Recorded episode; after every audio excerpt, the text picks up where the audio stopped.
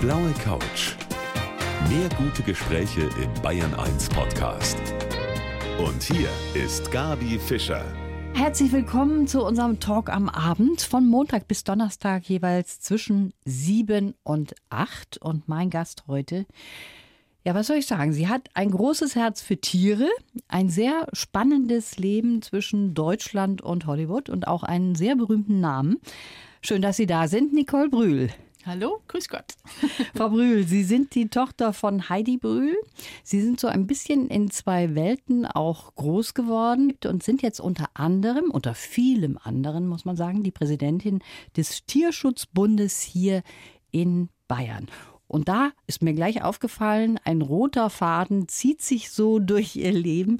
Das ist die Liebe zu Tieren, oder? Die erfüllt sie eigentlich am meisten? So ist es ja. Ja, von Anfang an, das stimmt. Und sind Sie da so ein bisschen beeinflusst worden von Ihrer Mutter, die sich ja auch engagiert hat im Tierschutz? Ja, ich denke, dadurch, dass wir immer Tiere zu Hause hatten, als, als Kinder natürlich schon und also als Kleinkinder schon. Und äh, meine Mutter war im Tierschutz auch aktiv, äh, denke ich, habe ich da einiges mitbekommen von ihr, ja. Auf jeden Fall haben Sie ein spannendes Leben, all das, was Sie so gemacht haben. Und darüber sprechen wir. Ich freue mich sehr auf die kommende Stunde. Irgendwie ist das schon zwangsläufig so, dass wenn man Tochter von einer berühmten Person ist oder gleich zweien, muss man ja sagen, dass man auch immer wieder angesprochen wird auf die Eltern. Nicole Brühl heute bei mir hier auf der blauen Couch. Bei Ihnen ist ja nicht nur die Mutter prominent gewesen, Heidi Brühl, sondern auch ihr Vater, Schauspieler Brett Halsey. Und deshalb kann man sagen, sind Sie schon in einer Glamour-Welt aufgewachsen, oder? Ja, ähm, allerdings, also anders als man meint, die Zeit in Hollywood war nicht ganz so glamourös, weil wir ganz normal aufgewachsen sind da. Also normal in Anführungsstrichen natürlich mit zwei Eltern, die Schauspieler sind, ist, ist alles ein bisschen anders. Man mhm. äh, hat natürlich auch andere, ganz andere Leute zu Besuch zu Hause und all diese Dinge. Aber wir waren jetzt nicht so viel in der Öffentlichkeit, als wir noch in Amerika gelebt haben. Und ähm, das war auch gut so. Allerdings war das dann natürlich auch ein bisschen ein Thema, als wir nach Deutschland gezogen sind, weil da war alles dann plötzlich anders. Da war viel Öffentlichkeit. Wir waren halt was Besonderes, wurden äh, auch ab und zu mal angestarrt und die Leute haben getuschelt. Das kannten wir nicht aus mhm. Amerika, weil alle, die dort mit uns zu tun hatten, waren auch Schauspieler und ihre Kinder sind auch aufgewachsen wie wir und das war nichts Besonderes. Ja. Waren alle irgendwie. Also jeder Kellner ist Schauspieler, jeder äh, Tankwart ist Schauspieler in, in Hollywood da ist es äh, jetzt was eher Normales. Also heute ist auch ein viel, viel größerer Hype dort, ja. als es damals war.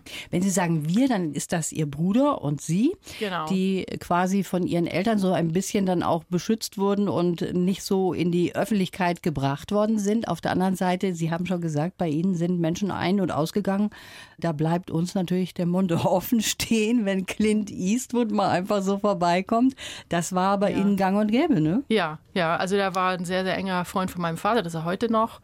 Und er und seine damalige Frau und seine beiden damaligen, also die sind immer noch seine Kinder, aber die beiden Kinder, ähm, Allison und Kyle, waren viel bei uns zu Hause auch zu Besuch und zum Spielen. Und Clint war für uns wie jeder andere Freund unserer mhm. Eltern auch. Also er ist sowieso eher ein kühler Typ und jetzt nicht so der absolut äh, herzliche. Ähm, einer, der jetzt kommt und einen dauernd umarmt oder so. Also das ist er sowieso von Haus aus nicht. Insofern war er eh immer ein bisschen distanzierter jedem gegenüber. Also das hat jetzt mit uns Kindern nichts zu tun, aber er ist halt so vom Typ. Insofern war er jetzt keiner, wo wir jetzt viel Zeit mit verbracht haben. Also eher mit seiner Frau und seinen Kindern. Und er war halt bei meinem Vater dann und die haben Karten gespielt oder Backgammon oder so. Mhm. Aber das haben Sie schon auch gemerkt, wenn Sie dann unterwegs waren, gemeinsam in Restaurants gegangen sind oder so ähnlich, dann standen da schon die Leute und haben sich die Nasen platt gedrückt an den Schaufenstern, oder? Ja, ja, natürlich kommen dann viele Leute an den Tisch und wollen Autogramme und äh, zu der Zeit war das auch anders als heute. Also heute werden werden die großen Schauspieler sehr äh, viel mehr abgeschirmt. Das war früher nicht so. Da konnte jeder an den Tisch kommen und nach einem Autogramm fragen. Das ist zum Teil ist es immer noch so, aber nicht jeder mag das und mhm. dann lässt er sich eher abschirmen. Aber ja, das war damals schon Clint war ein großer Star Ja, und äh, ja, aber das fanden wir eher merkwürdig. Also Ja, so, So sind die- Kinder. Das ist Ja. schön, dass Kinder so geerdet sind, ne? dass für Ja. die das einfach ein Onkel ist, mit dem man schön Backgammon Ja. spielen kann. Genau. Das hat ja auch was für sich. Dann haben sich ihre Eltern getrennt Mhm. Und sie sind nach Deutschland gekommen, haben erstmal, da waren sie ja so sieben rum, haben erstmal Mhm. gedacht, ja, das ist jetzt eine Übergangsphase, ich gehe wieder zurück nach Amerika. Ne? Ich habe gar nicht gewusst, was so passiert. Also es hieß schon, wir ziehen jetzt nach Deutschland, aber mir war das nicht so ganz klar. Also was da so alles äh, sich verändern wird und dass äh, wir nicht mehr in unser Haus zurückgehen und so. Deshalb war mir dann ziemlich schnell klar, als wir in Deutschland waren. Aber und, und sicherlich hat man uns das auch so gesagt. Nur ich habe das alles nicht so ganz erlebt wie mein Bruder. Also für meinen Bruder war das eine absolute Katastrophe, weil er war sehr eng mit meinem Vater. Verstehe. Und ähm, also ich war auch eng mit meinem Vater, aber ich war viel kleiner. Und für meinen Bruder waren natürlich der ganze Freundeskreis und alles. Ich war erst im Kindergarten, habe erst in Deutschland in die erste Klasse gekommen, auf einer amerikanischen Schule allerdings, weil ich kein Deutsch konnte. Ja, das war dann ziemlich schnell klar, dass wir nur noch in den Ferien ähm, nach Hause, damals war es ja noch nach Hause fahren und da war ich dann äh, also insgesamt drei Monate im Jahr bei meinem Vater, also zwei Monate in den Sommerferien und zwischendrin immer wieder mal in den Ferien und ansonsten halt dann äh, hier bei meiner Mutter.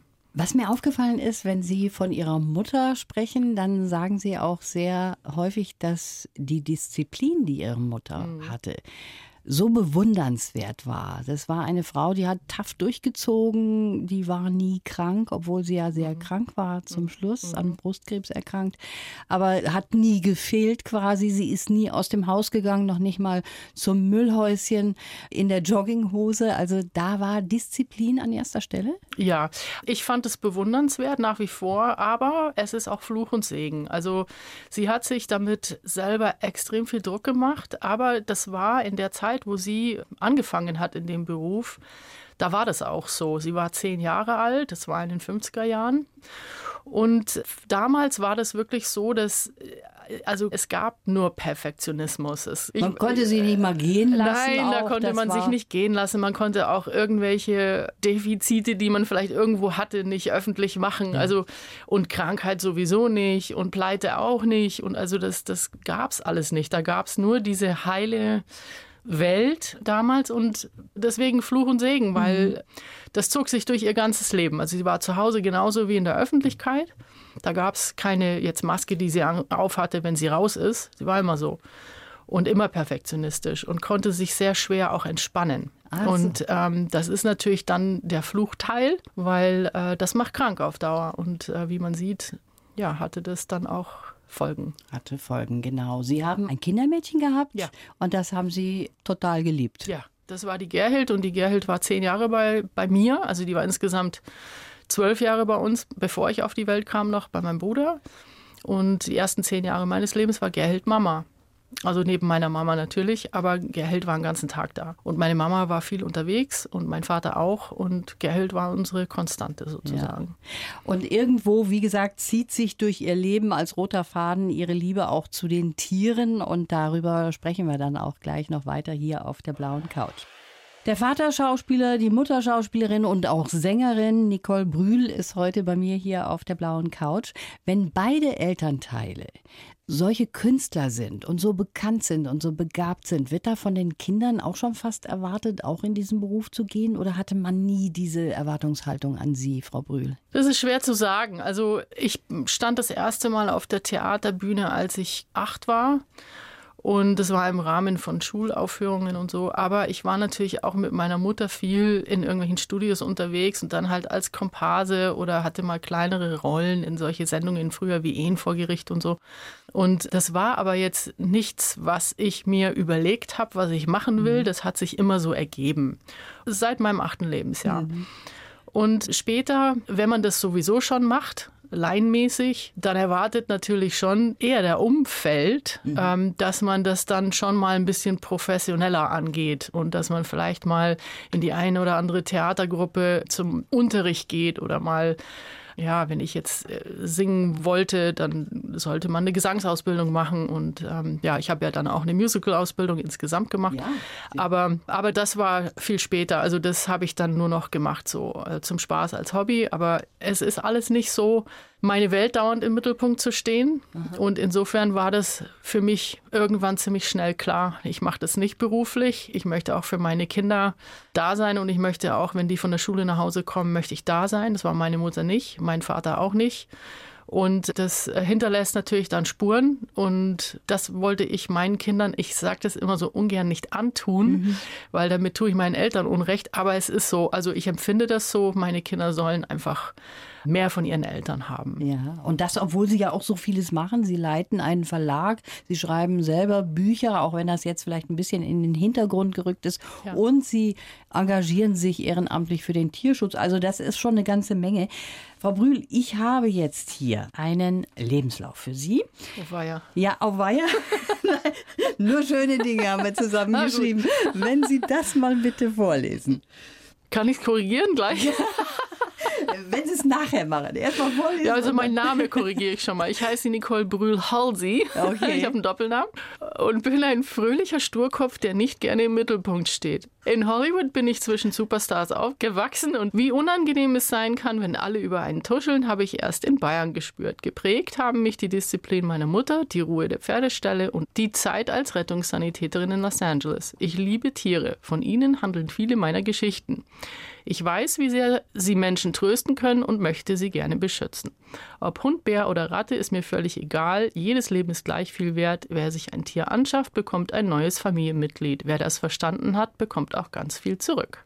Also das stimmt zu 90 Prozent. Okay. Und die anderen 10 Prozent, ich stehe gerne im Mittelpunkt, wenn ich für irgendwas kämpfe, dann schon. Und ich habe auch kein Problem damit, mal auf meine Mutter angesprochen zu werden oder äh, wenn jemand sagt, boah, und ich kannte die und toll. Und, und früher war mir das furchtbar unangenehm. Ja. Heute finde ich das eher schön, weil man sich noch erinnert. Und ich habe da auch ein ganz anderes Verhältnis dazu. Ist ja nicht täglich mehr. Ja. Ähm, früher ja. war es täglich, da war das nervig, da war der Vorname die Tochter von und irgendwann hat man selber keine Identität und das macht einen dann manchmal ein bisschen sauer. Als Kind natürlich, aber heute ist das ganz schön. In insofern, wenn ich dann ab und zu mal im Mittelpunkt stehe, so wie heute ja, in Ihrer Sendung, natürlich.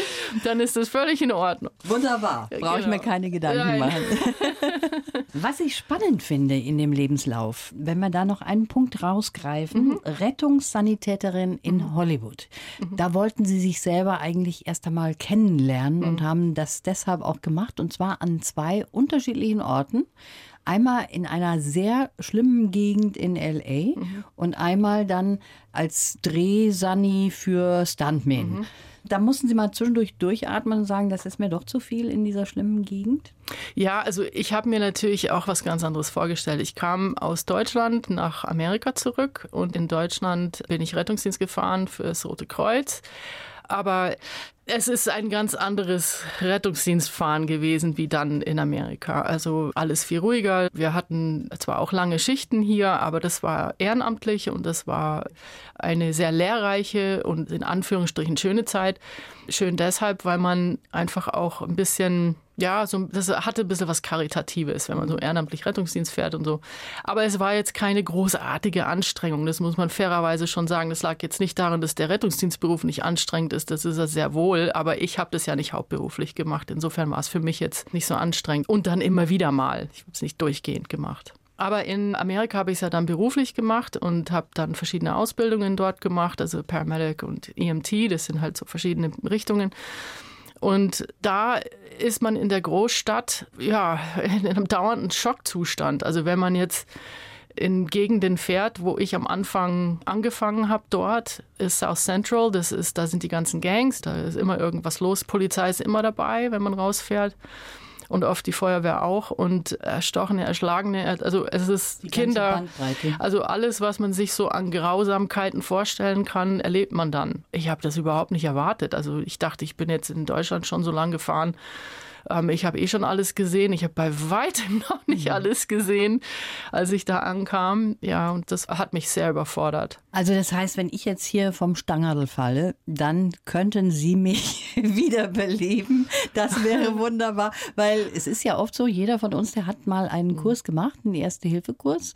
Und ich muss ehrlich sagen, ich habe die Hälfte wieder vergessen. Ich weiß nur noch die stabile Seitenlage. Ja, also das wäre ja auch ein Wunder, wenn man das nicht wieder vergisst, weil ja. wenn man das nicht dauernd übt, wie soll man das dann können. Also da sind Sie nicht alleine. Gott sei Dank. Also ich habe das unterrichtet und ich müsste trotzdem nachdenken, genau nochmal. Also wenn man nicht jeden Tag fährt und nicht jeden Tag damit zu tun hat. Ja genau. genau. Aber wir fallen hier nicht vom Stangerl. Wir sitzen gemütlich auf der blauen Couch und das werden wir auch noch tun bis Aber ich würde mich Uhr. sehr bemühen auf jeden Fall. Das ist schön. Nicole Brühl ist heute mein Gast. Frau Brühl, Sie sind Präsidentin vom Tierschutzbund und Sie kümmern sich da auch um die Pressearbeit. Mhm. Und Sie haben da einen Vortrag mit dem Thema, welches Tier passt zu mir? Mhm.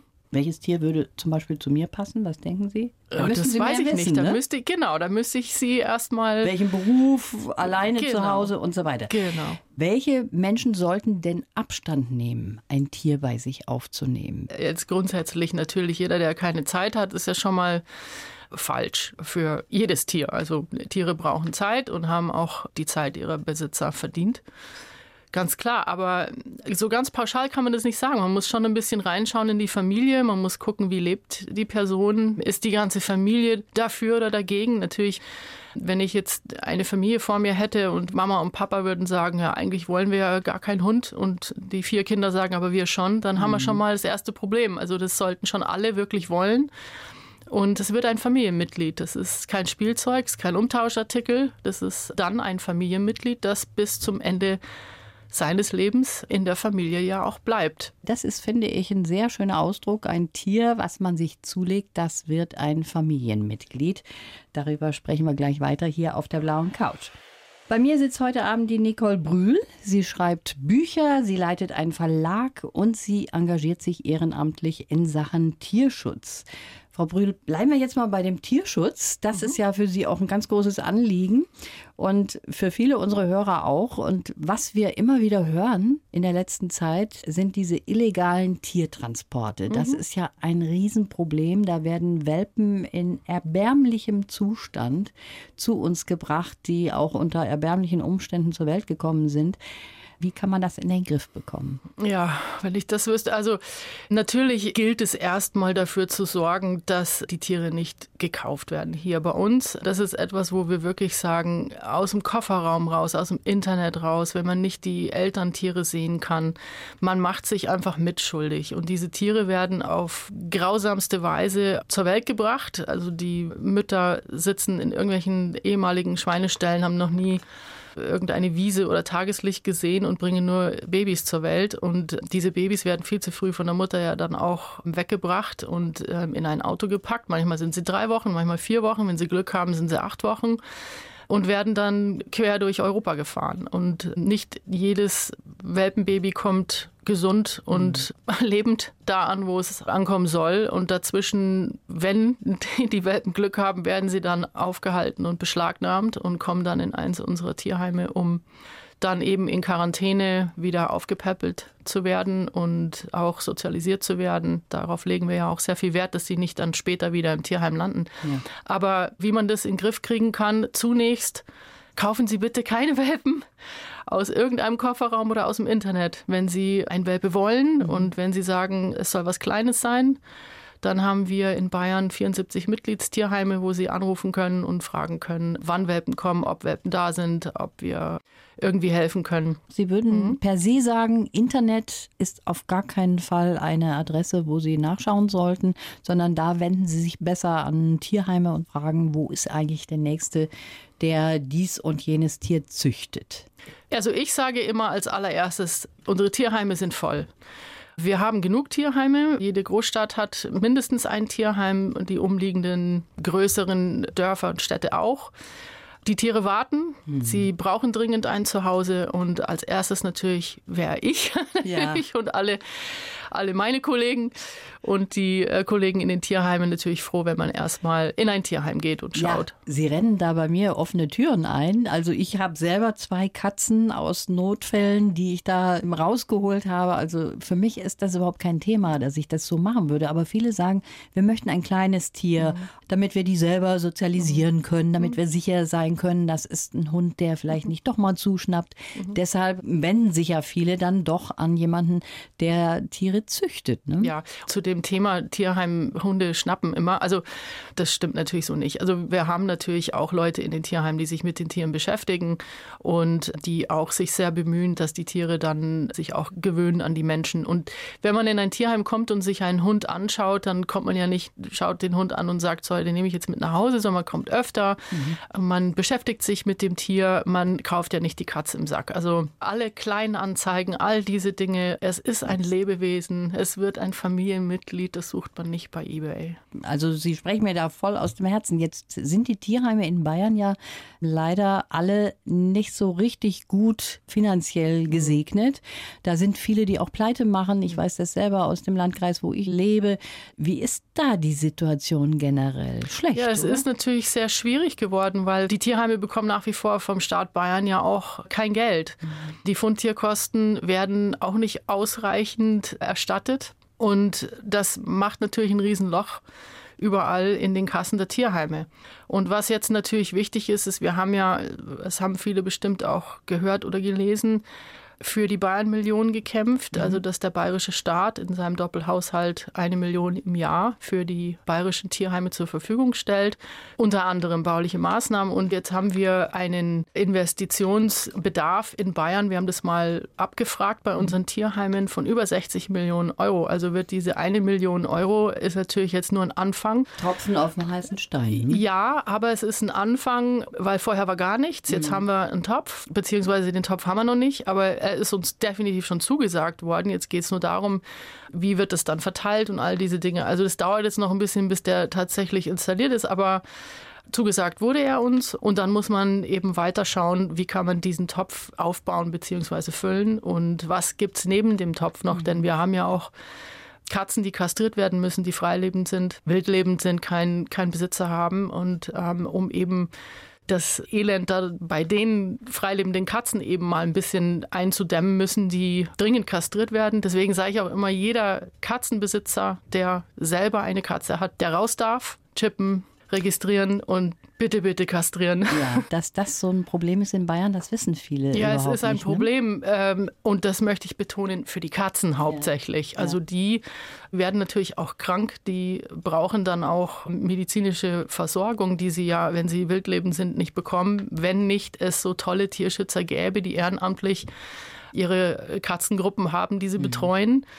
Also ein Dank nochmal an alle, ja, genau. die das freiwillig machen, denn die werden wirklich, das ist Nacht- und Nebelaktionen, die werden gebissen, gekratzt und alles, damit sie die einfangen können. Ja. Und das ist eine ganz, ganz äh, schwierige, aber ganz tolle Arbeit. An dieser Stelle mal ein ja. Dankeschön.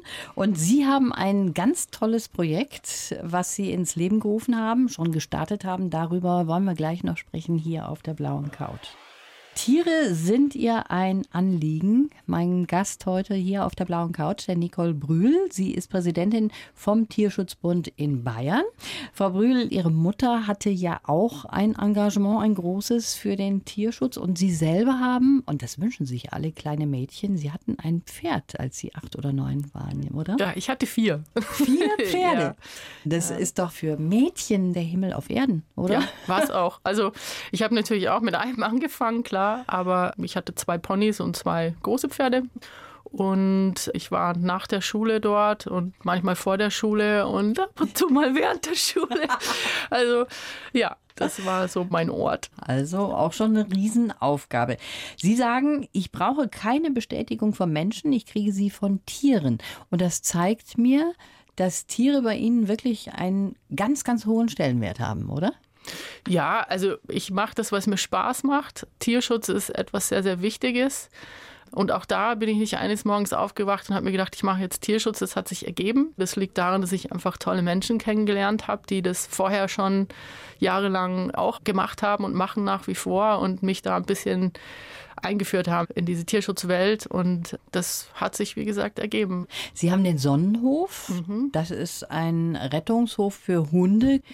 Und Sie haben ein Projekt, was ich persönlich total toll finde, Senioren für Senioren. Mhm. Erklären Sie doch mal, was dahinter steckt.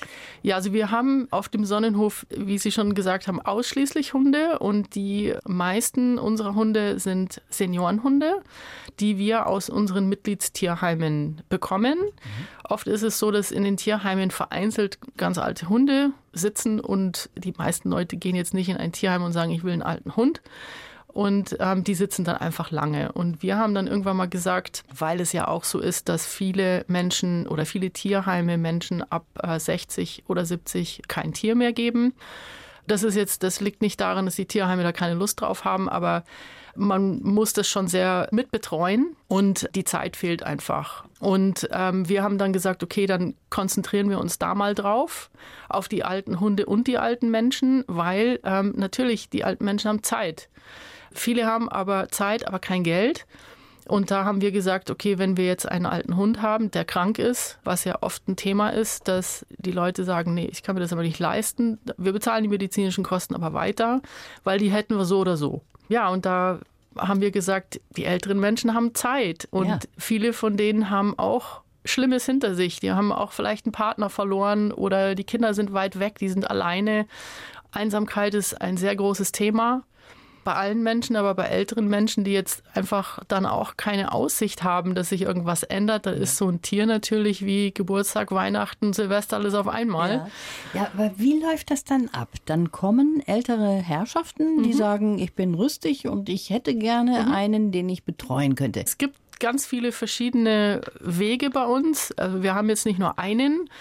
Aber erstmal sollte der Mensch mal zu uns auf den Hof kommen und gucken. Erstmal schauen, was haben wir, springt da vielleicht schon was über an Chemie zwischen äh, einem Hund und dem Menschen. Und wenn das so ist, dann ähm, beschäftigen wir uns mit dem, mit dem Hund und gucken, wie das so passt, ob der äh, Hund das auch so sieht, weil das ja, sehen klar. natürlich die Tierpfleger auch ganz schnell. Ja, und dann meistens kommt er ein paar Mal ja. und man merkt richtig, wie zum einen die alten Hunde, die vorher verängstigt waren und die ähm, älteren Menschen, die so ein bisschen geknickt schon gegangen sind, weil hm, keine Aufgabe, wenn die uns dann besuchen an eins unserer Kaffeenachmittage, dann ist das plötzlich, also der Hund lebt auf, der Mensch lebt mhm. auf. Es ist, das ist ein so tolles Bild und so schön zu sehen. Ja, also ja, so sehen wir einfach auch, dass diese Idee wirklich aufgegangen ist. Tolles Projekt. Ja. Und Sie haben ja schon den Bayerischen Tierschutzpreis auch dafür bekommen. Mhm. Ein Projekt, was wirklich Schule machen sollte. Ich frage mich auch manchmal, warum in Altenheimen oder Seniorenheimen, finde ich, ist ein schöneres Wort, warum da Tiere nicht erlaubt sind. Auch das ist ja auch so ein weites Feld. Ne? Ja, das hat sicher hygienische Gründe. Aber dieses Projekt ist deutschlandweit schon einzigartig. Aber ältere Hunde zu vermitteln, gibt es ja an vielen Stellen. Aber Viele entledigen sich ihrer Tiere, ja, wenn ja. sie alt werden und sagen, ja, die kosten jetzt Geld und zu viel Zeit und sagen, ah, das ist er krank, jetzt lasse ich ihn einschläfern ja, so geht man nicht mit einem Familienmitglied um. Das ist richtig. Da sind wir wieder beim Familienmitglied. Mhm. Und so sollte man eben auch ein Haustier dann sehen. Jetzt ja. ist unsere Zeit schon fast um, Frau Brühl. Jetzt haben wir so vieles von Ihnen gehört. Ich bin sicher, Ihre Mutter wäre sehr stolz auf Sie, wenn sie das hören würde, wie Sie sich auch für Tiere einsetzen. Wie ist das mit Ihrem Vater? Wie geht's dem? Dem geht's gut. Der ist jetzt 86. Der geht noch ins Fitnessstudio.